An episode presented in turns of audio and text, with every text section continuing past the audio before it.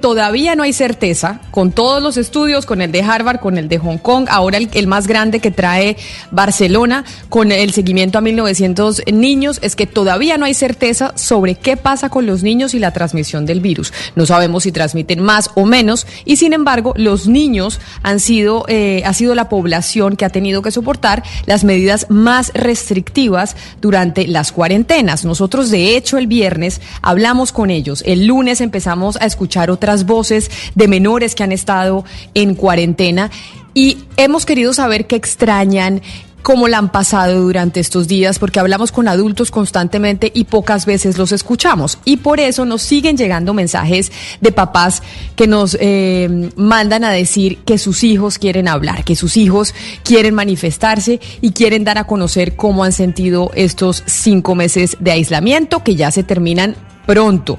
301-764-4108, esa es nuestra línea de WhatsApp y ahí los niños nos han mandado estos mensajes. En Mañanas Blue, cuando Colombia está al aire, hablan los niños. Hola, mi nombre es José Manuel y extraño mucho ir donde mi abuela. Hola, yo soy María José Jaramillo Victoria, tengo cuatro años y yo quisiera visitar a mi abuelo a Cali. Pues sobre la cuarentena me parece un, pues un poco triste, pero me gustaría dar un mensaje que digamos es cuidémonos y vamos a salir, o sea, pónganos el tapabocas, eh, echémonos alcohol y todo eso, utilicemos los protocolos, distancia y entre más utilicemos eso, pues salimos más rápido de esta situación. Y ahí estaban los niños que sus papás nos mandan los mensajes al 301-764-4108, porque ellos también tienen voz. Como decía Ana Cristina, nuestra constitución dice que los derechos de los niños priman por encima del derecho de los adultos. Pero parece ser que durante las cuarentenas eso no ha sido así. Y por eso hemos decidido, Ana Cristina, escucharlos a ellos.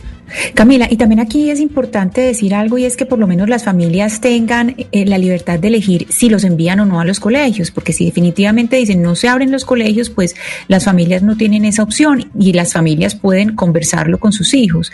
Entonces, por lo menos que haya esa oportunidad de que sea la familia en discusión con sus hijos la que elija si quiere entrar a un tipo de, no sé, de aislamiento eh, preventivo, de entrada escalonada, como se quiera decir. Ya varias universidades aquí en Medellín han eh, ingresado con, con, condiciones escalonadas. Claro que estamos hablando de adultos, pero, mm, pero es decir, eh, tener la oportunidad de elegir. Yo creo que aquí siempre es eh, muy importante ya en este punto y cómo está la economía en este momento y el riesgo que se corre con profundizar la, la brecha en educación, ya Camila, ya es importante que los niños también tengan voz y que lo discutan con sus familias y que por lo menos tengan ellos, las familias y los niños, la oportunidad de elegir. Y acá los estamos escuchando. Les repito nuestro teléfono, nuestra línea de WhatsApp, 301 764 4108